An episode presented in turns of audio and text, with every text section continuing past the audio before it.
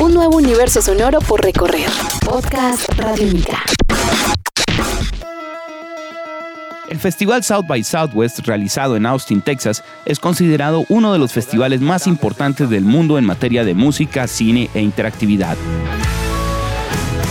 Este año llegó a su edición número 30 y como es habitual desde hace varios años, Radiónica estuvo acompañando a las bandas nacionales participantes en el evento y registrando los aconteceres más importantes del mismo.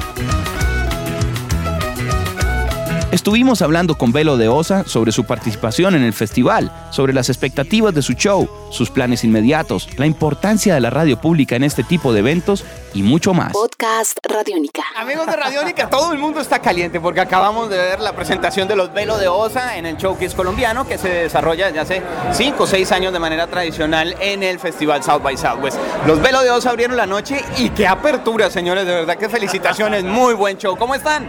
Bueno, muchas gracias Héctor y pues nada, contentísimos, eh, muy muy felices de poder estar por primera vez aquí en South by Southwest y poder traer un poquito de música carranguera con el rock and roll que pues es lo que nos mueve y pues felices también de que la gente se haya conectado con el show, eh, todavía calientes, tenemos la sangre hirviendo aún, pero, pero muy contentos y, y bueno, ya calmándonos un poco. No los vi nerviosos, pero ni un segundo, ni al principio. No, no, no, güey, pues eh, estábamos era cansados del trajín de todos estos días, camine por todas partes, asista a conferencias, vaya a conciertos, pero nos subimos a la tarima y nos recargamos de una viendo al público y cogimos los instrumentos y eso fue como, como que le vuelve a uno el alma al cuerpo, hermano. Entonces, bien, bien, bacano. ¿Por qué es importante para una banda como Velo de Osa foguearse un poco en estos eh, escenarios, en estas latitudes también? ¿Cómo lo han sentido? Bueno, porque es importante, porque es, es vital para nosotros que sea conocida la carranga. O sea, conocen de Colombia el vallenato, la cumbia, pero no conocen lo que es del antiplano, que es la, la música carranguera. Es una música muy bonita, muy positiva. Entonces es, es bueno que otras latitudes sepan un poquito más de, de- de esto. Por eso nos parece vital nuestra primera salida acá en, en Austin. Algo interesante es que la música de ustedes está en español, un grueso del show lo manejaron en español, aunque pues obviamente hay presencia de colombianos, pero mejor dicho, sentí que no les hace falta cambiar el idioma para transmitir un mensaje contundente, muy fuerte. Eh, ¿Esta es la primera vez que ustedes tocan en Estados Unidos? Es la primera vez que salimos del país porque ya habíamos tenido malas experiencias con la visa, nos habían negado la visa ya para Estados Unidos, en Francia también nos habían invitado, pero no hemos podido salir y es cosa de suerte, ya este año la, la suerte nos favoreció, se nos facilitó todo eso y es la primera vez que salimos, contentísimos precisamente que sea aquí en South by Southwest, que hay tanto público, que hay tanto grupo y destacarse o de alguna manera diferenciarse es tan difícil. Entonces es una prueba muy muy complicada y que creo que pues de alguna manera buscamos esos factores diferenciadores para ponerlos al frente y eso se hizo. No acudimos al inglés a pesar de que hay gente bilingüe dentro de la banda, pero creemos que pues la gran mayoría del show era, la gran mayoría del público era eh, eh, pues la- latino, entonces consideramos que era mejor. No, pero yo estaba con varios norteamericanos y créanme que no hizo falta, estaban felices. Y si este es el primer show fuera de Colombia, no me imagino todos los que vienen para ustedes porque de verdad que fabuloso. ¿Para dónde va en estos momentos Velo de Osa? Ustedes pues están promocionando disco, están de trabajo. Cuéntenos un poco ya a nivel de actualidad para los que los están escuchando en Radiónica, en la radio pública en nuestro país. ¿Qué está haciendo ahorita Velo de Osa? Nosotros estamos en proceso de grabación del segundo CD, ya tenemos eh, la gran mayoría de las canciones de ese CD, estamos en proceso de grabación, de producción, de toda esa cuestión.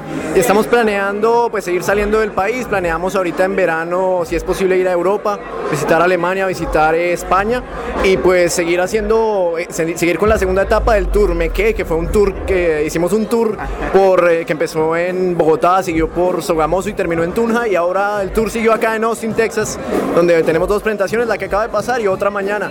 Y pues viene la segunda etapa de ese tour Meque.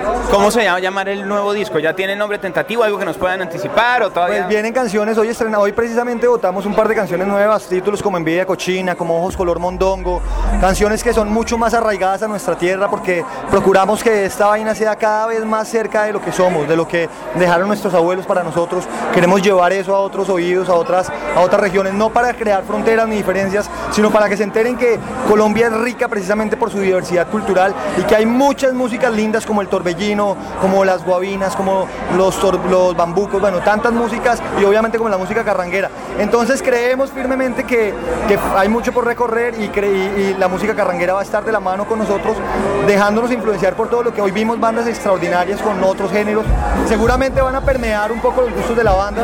El dubstep tal vez, el rock and roll, el hardcore, cosas así que siempre han influenciado, se pueden marcar más. Estamos explorando para tener esa identidad sonora. Ya para finalizar, ¿por qué consideran que es importante que la radio pública en Colombia le ponga atención a los lugares donde se están presentando los colombianos fuera del mundo, a las historias de los colombianos, de los artistas que salen y que en otras latitudes muestran una cara de Colombia? ¿Por qué puede ser importante que la radio pública los apoye y difunda este tipo de actividades que tienen esas bandas colombianas por fuera? Porque es importante. ah, no sé, yo creo que esa pregunta la responde perfectamente Frank Sí, Forest. ese es el más. Ah, yo, yo creo, yo creo de la que. palabra. Sí. Eh, me, me callas y me demoro mucho, no Eh, no, pues básicamente en realidad creo que la, la radio pública tiene una labor o una misión muy interesante con la que voy muy, soy muy amigo de esa misión, precisamente que es difundir lo que somos, lo que no tiene espacio en otras emisoras, lo que no tiene espacio de alguna manera en otros medios de comunicación. Tal vez la radio, la- la- las radios, eh, las radios eh, de alguna manera con contenido cultural como tal, eh, que hagan presencia en estos, en estos eventos, lo que hace es eh, visionar o visibilizar, perdón, visibilizar precisamente todas esas, todos esos esfuerzos que hacemos las agrupaciones colombianas, porque pues esto es un gran esfuerzo que, que hicimos particularmente apoyados de algunas instituciones de nuestro departamento, pero en una cosa pues mínima. Sí, apoyaron, pero pues digamos lo que no es mucho, pero algo es algo, ayuda, nada. Entonces, básicamente creo que sí, que sí el hecho de que se visibilice nuestro trabajo eh, por medio de ustedes nos encanta, agradecemos muchísimo y creemos que es importante porque tal vez otras emisoras no lo harían y creemos que encontrar espacios para verlo ha sido súper difícil porque vamos a una emisora rock y nos dicen, no, es que ustedes son muy carranga y vamos a una emisora carranguera o, así y nos dicen, no, es que ustedes son muy rock. Entonces, eh, tocamos en festivales, en el Mono Núñez o en eventos carrangueros o lo que sea, tocamos en festivales de rock, de metal, de todo lo que sea, pero no, son, pero no podemos sonar en ninguna de emisoras. Entonces es muy difícil encontrar este tipo de espacios de difusión, poder decirle a la gente, ¿qué hubo, mano? ¿Qué más, hermano? Compadre, saludos.